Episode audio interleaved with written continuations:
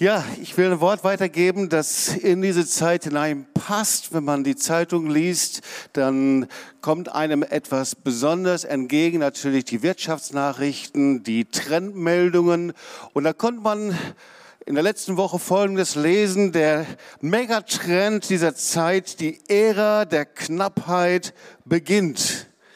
Und wenn man dann weiterliest, da stand da Folgendes, die Welt erlebt derzeit ein Phänomen, das für viele Menschen vollkommen neu ist. Die Preise klettern in die Höhe, die Produktion läuft vielerorts nicht rund, Hungersnote dröhnen, Hungersnöte drohen, so. Nahrungs- und Energiekrise treiben die Preise, Gaspreise verdreifachen sich und ich könnte so weiterlesen und so weiter. Das sind ja die Nachrichten, die wir alle gelesen haben.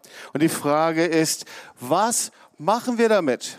Wir leben in einer Epoche, so lesen wir, die unseren Wohlstand über Jahrzehnte mehrte und diese Epoche geht zu Ende.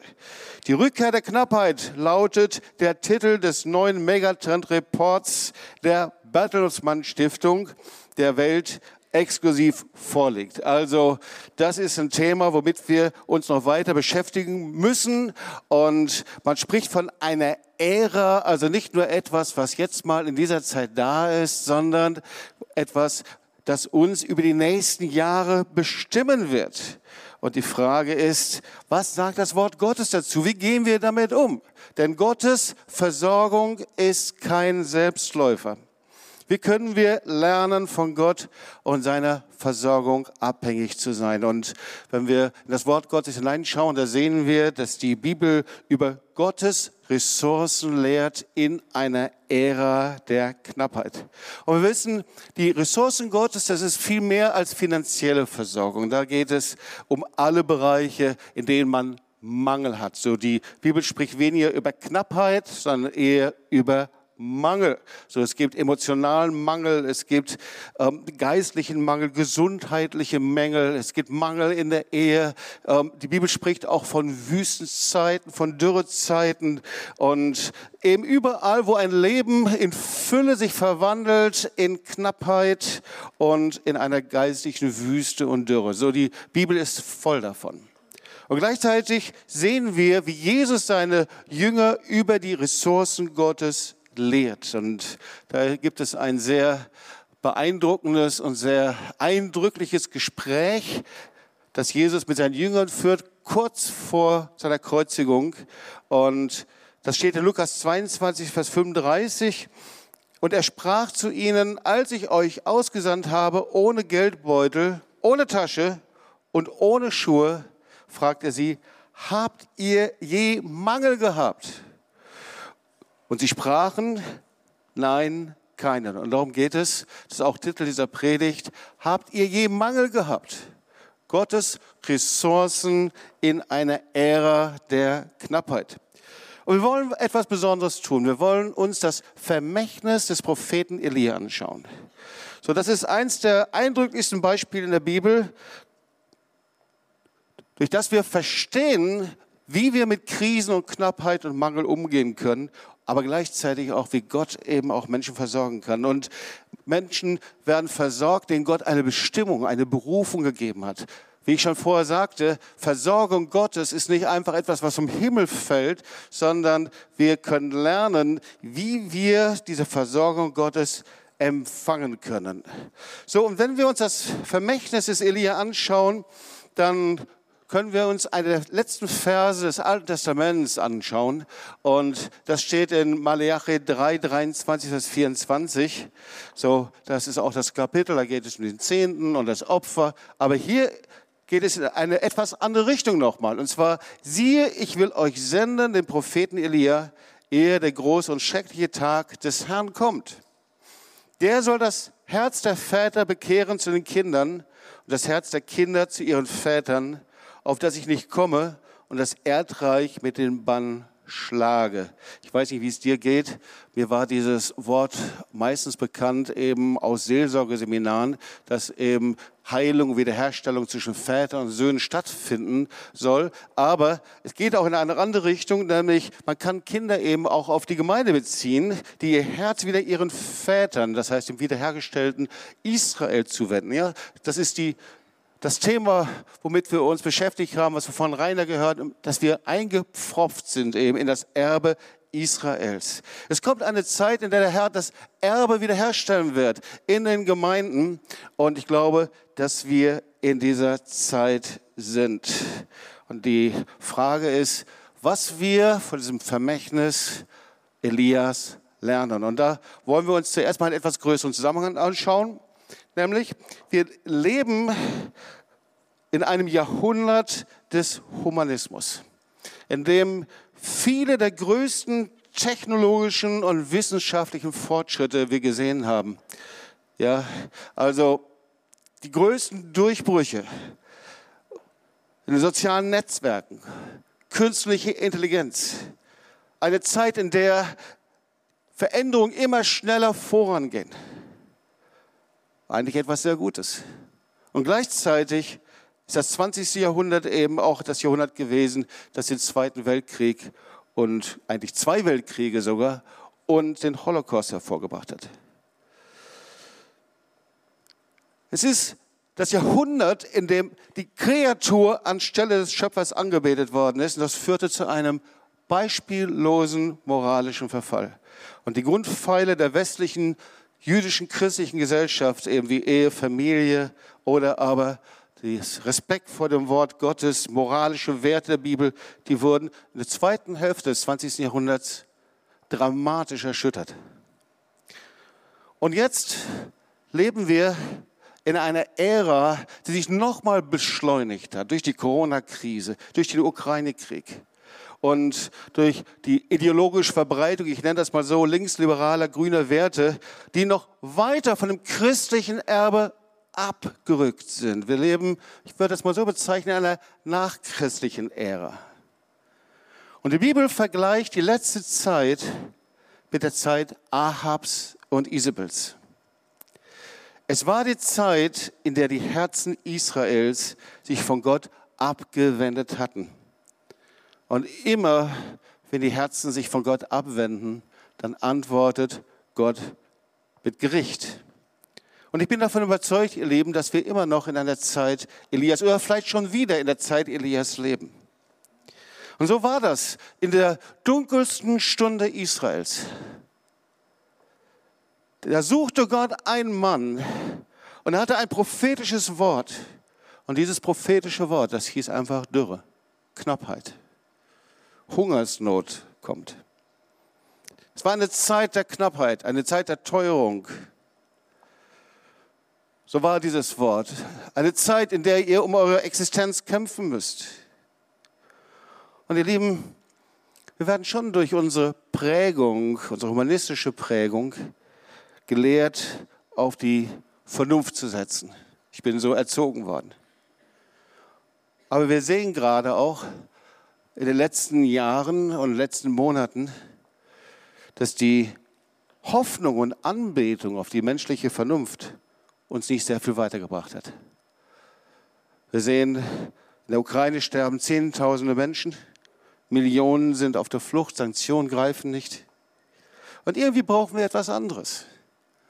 Wir brauchen statt humanistischer Erkenntnis biblische und prophetische Offenbarung. Und prophetische Offenbarung ist genau das Gegenteil von Humanismus. Denn die Geheimnisse Gottes, die können nur im Geist Gottes, mit dem Geist Gottes erkannt werden.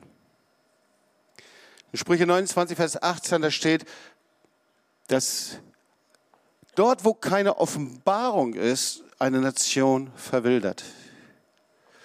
Ohne prophetische Offenbarung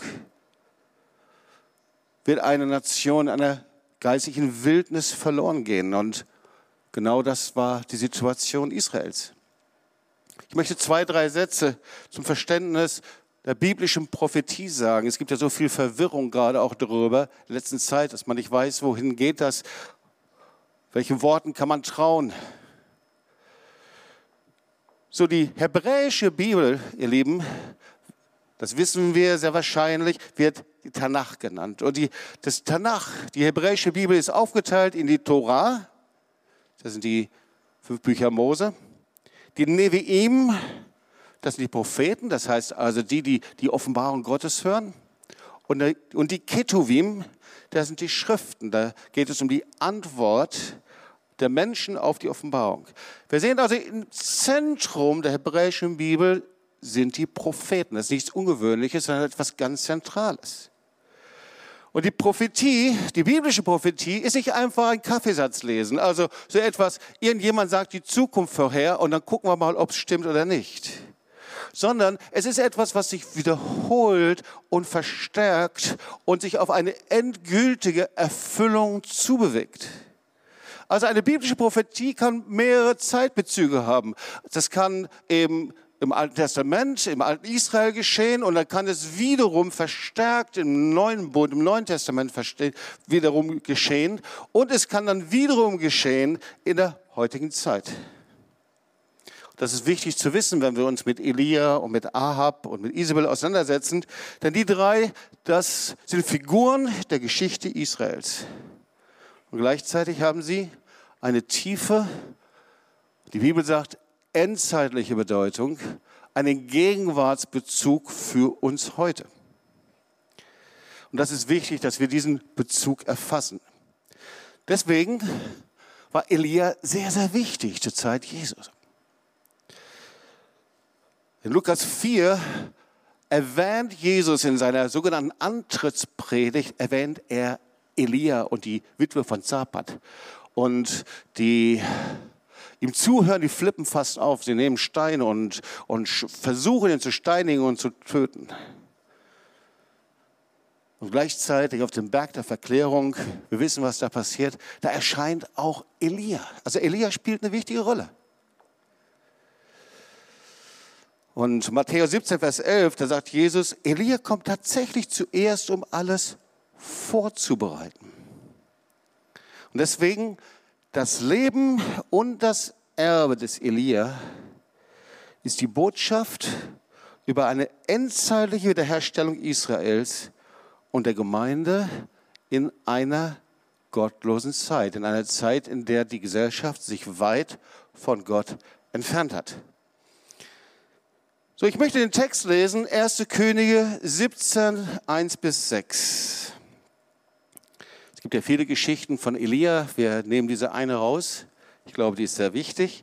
Und Elia, der Tischbieter von den Einwohnern Gileads, sprach zu Ahab, so wahr der Herr lebt, der Gott Israels, vor dessen Angesicht ich stehe, es soll in diesen Jahren weder Tau noch Regen fallen, es sei denn, dass ich es sage. Und das Wort des Herrn erging an ihn folgendermaßen, geh fort von hier und wende dich nach Osten und verbirg dich am Bach Krit, der östlich vom Jordan fließt. Und du sollst aus dem Bach trinken, und ich habe den Raben geboten, dass sie dich dort versorgen. Da ging er hin und handelte nach dem Wort des Herrn.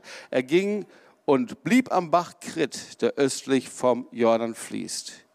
Und die Raben brachten ihm Brot und Fleisch am Morgen und Brot und Fleisch am Abend, und er trank aus dem Bach. So schauen wir uns einfach mal Israel an zu der damaligen Zeit, damit wir den Bezug auch zu heute bekommen. So Nordisrael in der damaligen Zeit, das war eine richtig üble, eine richtige düstere Zeit. Da gab es sechs Könige, gottlose Könige, die ein halbes Jahrhundert um die Macht gekämpft haben. Und das startete und begann mit König Salomo. Und viele von euch sind vielleicht überrascht. König Salomo hat den Tempel aufgebaut. Er hat viel Versprechen begonnen. Er war voller Ruhm, voller Macht, voller Einfluss. Aber irgendwie war es so, da war ein Kompromiss in ihm. Er hatte mit der Sünde Kompromisse gemacht. Und das hatte sich in seinen Charakter hineingefressen.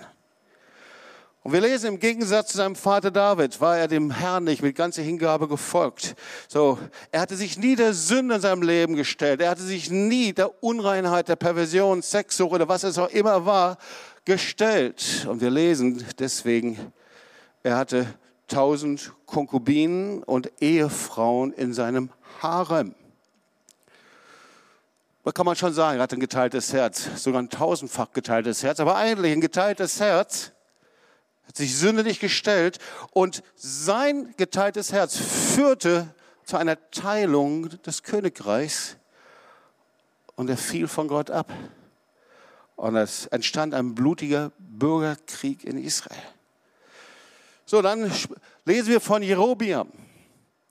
Er, setzte, er ersetzte die Anbetung im Tempel durch die Anbetung in Bethel und in Dan und baute goldene Kälber auf. Die Bibel spricht von der Sünde Jerobiams. Und seine Ära endet in Unmoral, Perversion und Blutvergießen. Und dann wächst diese Welle des Bösen noch stärker an und da folgen noch weitere fünf Könige und zum Schluss König Omri. So, Omri, über Omri schreibt die Bibel, 1. Könige 16, 25, dieser König tat, was böse in den Augen des Herrn war und war schlimmer als alle anderen, die vor ihm gewesen waren. Aber es gab noch einen, der war noch übler. Und das war sein Sohn, der hieß Ahab. Und die Bibel sagt, dass die Sünde Jerobiams noch geringfügiger war als das, was sein Sohn gemacht hat, Ahab. So, was war mit Ahab? Ahab ging nach, Ahab ging nach Sidon, das liegt im heutigen Libanon. Das war das damalige okkulte Zentrum des Nahen Ostens. Und er heiratete dort die phönizische Tochter des Priesterkönigs Ed Baal. Und wir können es hier sehen, der Name der Tochter war Isabel. Und er brachte seine Braut an den Königshof von Israel. Und sie errichteten einen gemeinsamen Tempel für Baal. Und sie beteten kanaanäische Dämonen an. Sie überschwemmten Nordisrael mit einer Flut von Falschheit und von Schmutz. Sie bauten auf den Höhen überall diese Götzenbilder auf und sie, diese Götzenbilder, die hatten so innere Bäuche und da wurden Feuer angezündet. Und in diesen inneren Bäuchen, da wurden die erstgeborenen Kinder Israels geopfert. Und während die Mütter vor Grauen, Entsetzen schrien, tanzten kreischten, die Baalspriester hämmerten auf Musikinstrumente ein, schnitten sich selbst mit Messern, riefen ihre Götzen an. Und neben diesen Kindern und Kinderopfern wurde organisierte rituelle Prostitution und Homosexualität gut geheißen und gefördert. Also, das war noch nicht alles. Isabel leitete eine Schreckensherrschaft ein. Ja, wir kennen oft Isabel, diesen Namen aus Seelsorgeseminaren, identifizieren sie mit allem Möglichen. Aber es war einfach eine Schreckensherrschaft. Sie begannen, die Propheten systematisch zu ermorden. Und diese Welle des Bösen, die 50 Jahre vor schon begonnen hatte, sie hatte in ihr einen Höhepunkt erreicht. Israel wurde von einem schwachen König regiert, von König Ahab. Der wurde von einer ehrgeizigen Hure verführt, das war Isabel. Und wir lesen, sodass Ahab mehr tat, was den Herrn erzürnte, als alle Könige, die vor ihm gewesen waren und Ahab war der Schlimmste. Ihr Lieben, ich möchte einen Satz weitergeben. Wenn eine Regierung abstoßende Sünde fördert und sich daran beteiligt, entzündet sich daran immer Gottes Gericht. Damals und auch heute. Und Gott hat genug gesehen. Gott hatte genug gesehen in der Zeit Ahabs und Isabels. Es war der Zeitpunkt erreicht, an dem das Gericht Gottes Dunkelheit, Finsternis, Hungersnot, Knappheit über das Land kam. Aber Gott sei Dank, ihr Lieben, war das nicht das Ende der Geschichte. Ich habe es euch beschrieben, wie es damals ungefähr gewesen sein konnte, aber das war nicht das Ende der Geschichte.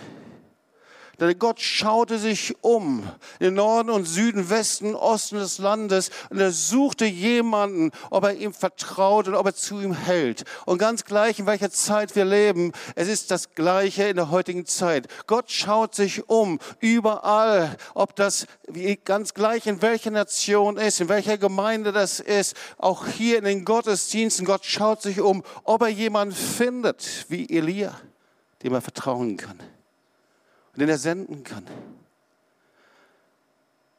Und ich frage mich, ob wir Schönwetterchristen sind. Christen, die von Erfolg und Wohlergehen und Wohlstand bestimmt sind, die wir so lange in Gottesdienst gehen, solange wir nice und nette Erfolgspredigten hören. Schönwetterchristen, die von der Schönheit fasziniert sind und träumen, ohne die hässlichen Konsequenzen der Sünde anschauen zu wollen, ohne bereit sind, in den Riss zu treten, so wie Elia. Und ich möchte dich fragen und uns fragen, werden wir uns in Zeiten nur zum lebendigen Gott stellen, wenn es uns gut geht? Oder sind wir bereit, es auch in anderen Zeiten zu tun? So war es bei Elia. Kann Gott dich in Zeiten rufen, in denen das Land mit Finsternis bedeckt ist? Wie zur Zeit Elias? Und jetzt stell dir einfach mal folgende Szene vor. Da ist also der König Ahab. Er sitzt auf seinem Thron. Er ist das Abbild von einem perversen Materialismus. Er ist das Abbild von einer bürgerlichen, religiösen Macht. Er sitzt auf seinem Thron, umgeben von einem Hofstaat und erlaubt mir das mal so zu sagen, so stelle ich das mir vor, umgeben von Kriechern und Speichelleckern. Da ist diese Szene, da ist König Ahab und da taucht am Horizont ein Mann auf, eine einsame Gestalt mit einem Ledergürtel. Er hat einen Mantel über seine Schulter geworfen, einen Prophetenmantel und sein Name ist Elia. Und da sind zwei Mächte, die prallen aufeinander. Da war Elia, der hatte ein Wort vom Herrn. Ein Wort vom Herrn, vom Gott Israels, für eine dekadente Nation, die sich von Gott weit entfernt hatte. Und sein prophetisches Wort, das war das Wort an einen abgefallenen König und eine abgefallene Nation. Und das Wort war Dürre, Hungersnot, Knappheit. 1. Könige 17, Vers 2, da können wir das lesen. Elia schaute König Ahab ins Gesicht und verkündigte ihm das Wort Gottes. So wahr der Herr lebt, der Gott Israels, vor dessen Angesicht ich stehe. Es soll in diesen Jahren weder Tau noch Regen fallen, es sei denn, dass ich es sage. Und ich frage mich, wer war Elia? Ja, natürlich haben wir schon alle viel über ihn gelesen, manches gehört. Aber allein in diesem einen Vers steht mehr drin, als wir uns oft vorstellen können. In diesem einen Vers. Und das Erste, was er sagt, so wahr der Herr lebt. Er hat eine lebendige Beziehung zu Gott und zum König Israel. Es ist ein Unterschied, ihr Lieben, ob ich an Gott glaube oder ob ich eine Beziehung zu ihm habe. Das möchte ich uns auch und dir sagen. Es ist ein Unterschied, ob du es für richtig hältst, was in der Bibel steht, oder ob du eine Beziehung zu Jesus Christus hast. Ich habe immer irgendwie an Gott geglaubt, aber ich hatte keine Beziehung zu Jesus Christus, bis ich Menschen hatte, die mir das erklärt haben, gesagt, Jobs, so bist du nicht gerettet. Nicht dein humanistisches Wissen und Erkenntnis bringt dich in den Himmel, sondern alleine, dass du wiedergeboren wirst zu einem neuen Leben durch dein Gebet.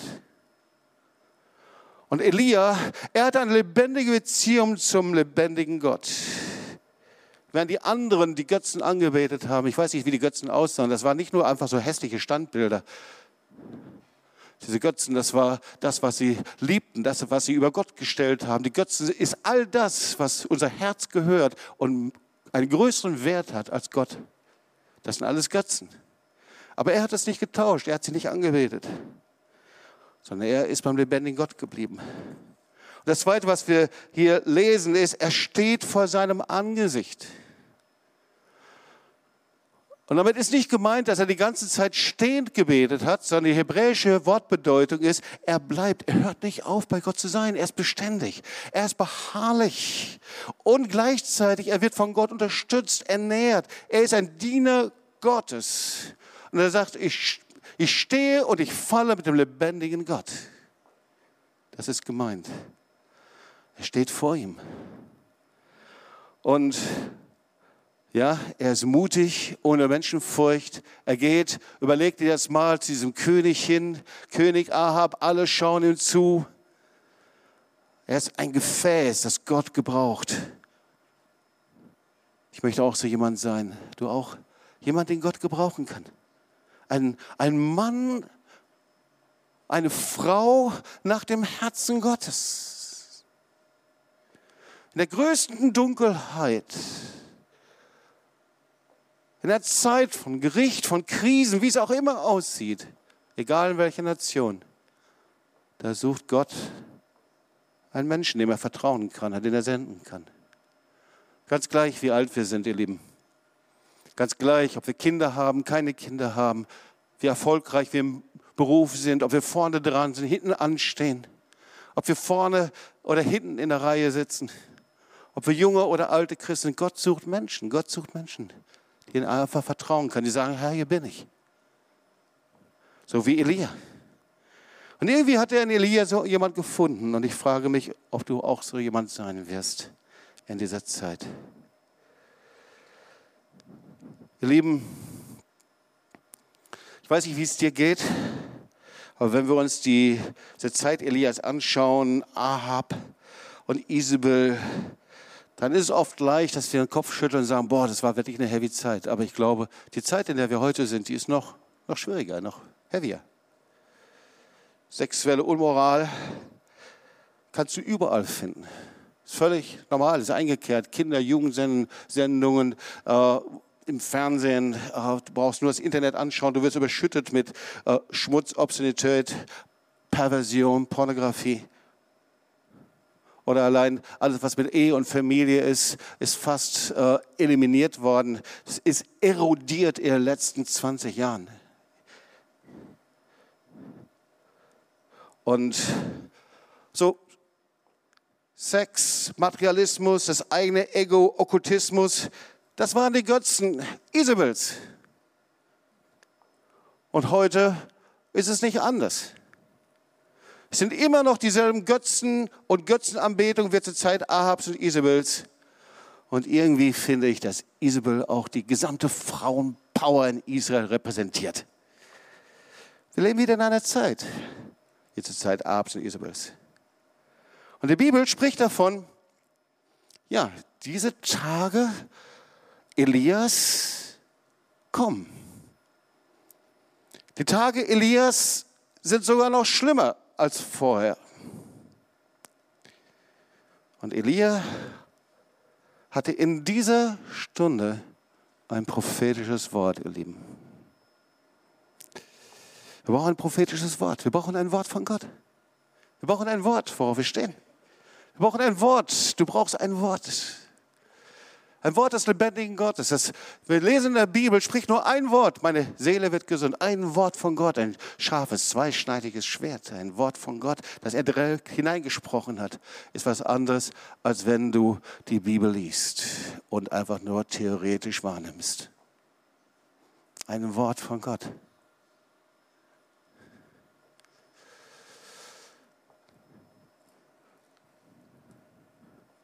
Nach der Begegnung zwischen Elia und Ahab. Da hatte sich auf einmal ein Land, das vor Wohlstand und Überfluss kan kannte, in ein Land verwandelt. In einem Augenblick. Knappheit, Hunger und Durst. Und ich frage mich, was mit Elia passiert ist. Nach dieser Begegnung zwischen Elia und Ahab, da war er plötzlich in allem Munde. Alle kannten ihn. Ich glaube, er war der Influencer der damaligen Zeit. Ich in seiner Stelle hätte eine Webseite eingerichtet. Ich hätte sehr wahrscheinlich Elia Ministries oder irgendwas gemacht, keine Ahnung. Aber der Herr befiehlt ihn, an einen abgeschiedenen Ort zu gehen. Und zwar zum Bach Krit. Und das Wort des Herrn erging an ihn folgendermaßen. Geh fort von hier und wende dich nach Osten und verbirg dich am Bach Krit, der östlich vom Jordan fließt. Ist das nicht interessant? Er hatte seinen Auftrag ausgeführt und jetzt ging er an diesen Bach Krit. Der Bach Krit, ihr Lieben, hat eine besondere Bedeutung. Die hebräische Wortbedeutung von Krit ist Schlucht, ein Einschnitt oder auch Abschneiden. Das heißt auch abgesondert zu sein von der Welt. Und das kann auch übersetzt werden, es ist der Ort der Wiederherstellung. So, der Herr sendet Elia an diesen Ort, es ist der Ort der Beschneidung. Und es gibt in jedem Leben, gibt es Situationen, in denen es einen Schnitt in deinem Leben gibt. Und wenn es in dieser Zeit ist, dann nimmt der Herr dich und lässt dich nicht weiterlaufen, sondern da, wo es tiefe Einschnitte gibt, tiefe Krisen gibt, da, wo es Lebenswenden gibt, da, wenn wir da weglaufen, verpassen wir die Versorgung Gottes. Aber da, wo wir uns an den Bach Krit hinsenden lassen, so wie Elia, dann ist das der Ort der Versorgung. Das ist der Ort, in dem der Herr dich reinigt, dich beschneidet. Diese Beschneidung, das ist, wenn der Herr dir Möglichkeiten nimmt, die du vielleicht vorhattest. Er bringt dich an diesen Ort, um dein Herz vorzubereiten. Und wir lesen davon im 5. Mose, so beschneidet nur die Vorhaut eures Herzens und seid nicht mehr halsstarrig. Oder Jeremia 4, Vers 4. Beschneidet euch den Herrn. Und diese Beschneidung des Herzens ist, wo unser Herz hart geworden ist, wir das nicht mehr empfangen können, das der Herr für uns hat. Und Johannes 15, Vers 2, da steht, alle Reben am Weinstock, die keine Trauben tragen, schneidet er ab. Aber die fruchttragenden Reben beschneidet er sorgfältig, damit sie noch mehr Frucht bringen. Ihr Lieben, ich weiß nicht, wie es bei dir ist ob du gerade an so einem Punkt bist in deinem Leben, wo der Herr dich an diesem Bach Krit gebracht hat, es einen Einschnitt in deinem Leben gibt. Vielleicht ist es auch so, dass du hier bist und du bist vor einiger Zeit weggelaufen. Du wunderst dich, dass du in der Wüste gelandet bist. Du wunderst dich vielleicht, dass du die Versorgung Gottes nicht erlebst. Und diese Versorgung ist nicht zuerst die finanzielle Versorgung, sondern dass der Bach kommt und dieser Bach steht für den Heiligen Geist. Das Brot, das steht für das Wort Gottes. Das Fleisch, das steht dafür, dass der Herr dich praktisch und auch physisch versorgt. Wir sind so oft weggelaufen. Und der Herr hatte eigentlich etwas ganz anderes vor, weil wir das nicht so gerne möchten, dass der Herr uns reinigt, beschneidet, so wie ein Weinstock und wie ein Obstbaum beschnitten wird. Und dieser Bach Krit ist auch etwas Zweites. Der Bach heißt auf Hebräisch Nachal.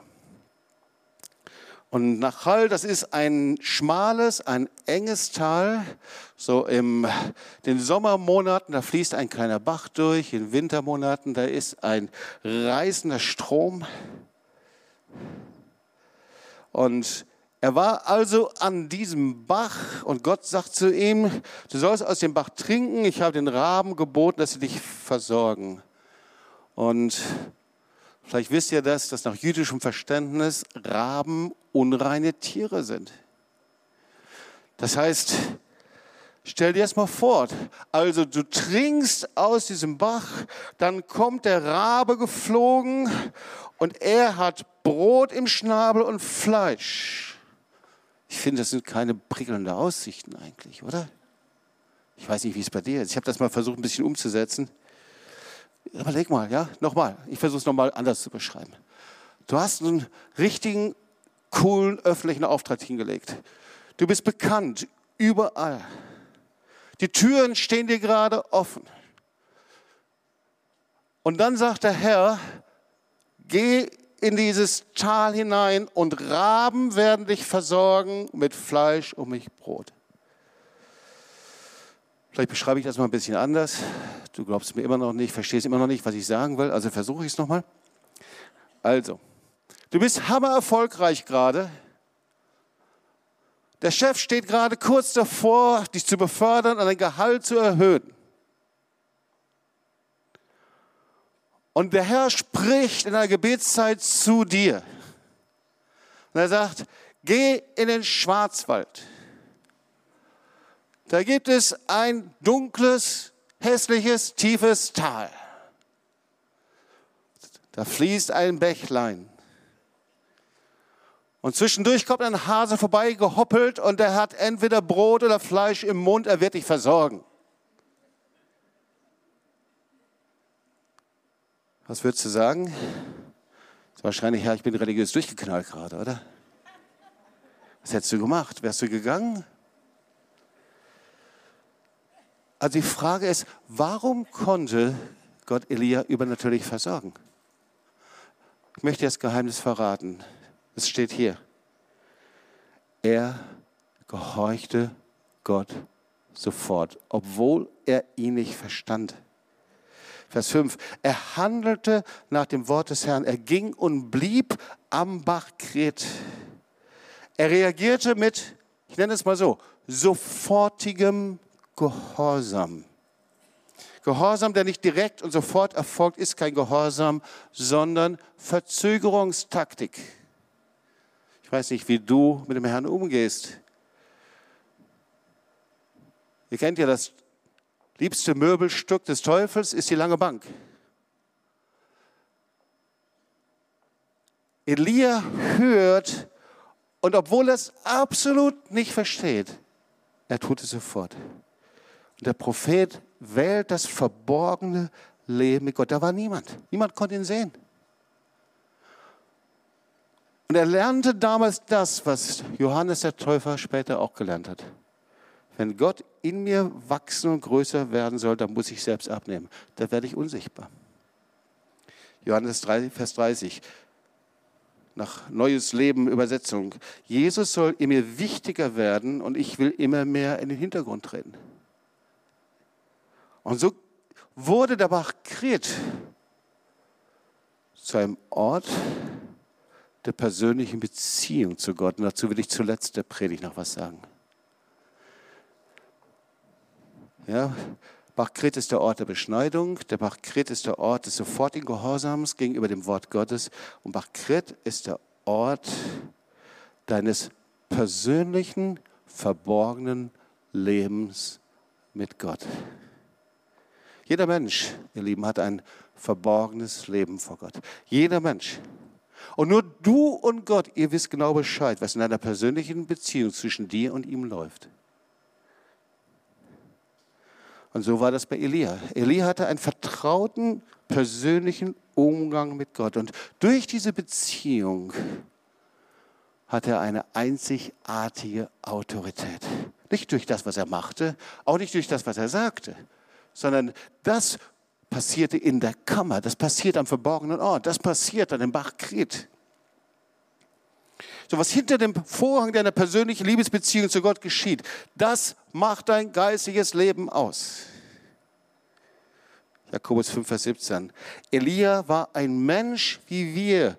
Er betete, steht da, inständig. Inständig, das war mit brennendem Herzen. Inständig, das heißt, er hat nie aufgegeben. Inständig, er hat gebetet, bis er eine Antwort bekommen hat. Er hat gebetet, bis er von Gott gehört hat. Er hat gebetet, bis er wusste, was Gott möchte. Das ist der Schlüssel zur geistlichen Autorität. Er empfing seine Autorität und Salbung an diesem verborgenen Ort. Ich weiß nicht, wie dein verborgener Ort aussieht, wie deine Beziehung zu Gott aussieht. Ich weiß nicht, wie es bei dir aussieht. Aber das ist die Frage, die du dir selber stellen darfst. Wie sieht deine Beziehung aus zum Herrn? Nicht hier im Gottesdienst, wenn du anbetest, dich jeder sieht, sondern wie sieht es aus, wenn du nach Hause gehst, wenn du dich auf deinen Sessel sitzt, wenn du deine Zeit hast, wenn du betest mit ihm? Ist es eine Frustbeziehung? Ist es eine Nichtbeziehung? Oder ist es eine Liebesbeziehung? Ist es die Liebesbeziehung zum Vater? Ist die Beziehung die dein Leben verändert und das Leben von anderen verändert?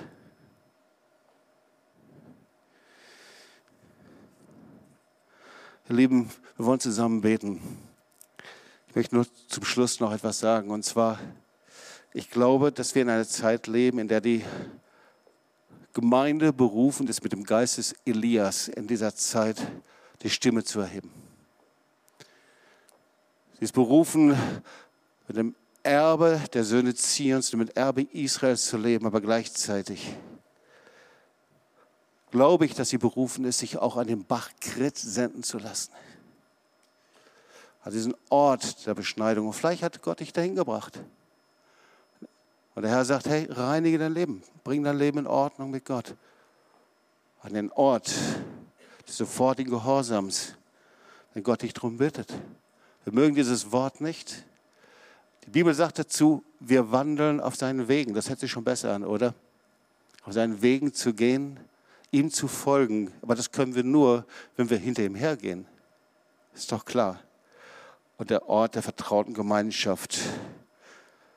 Ich bin so dankbar, dass wir hier das Zentrum ausbauen, wir hier unseren Ort der Gegenwart Gottes, Tabernakel ausbauen.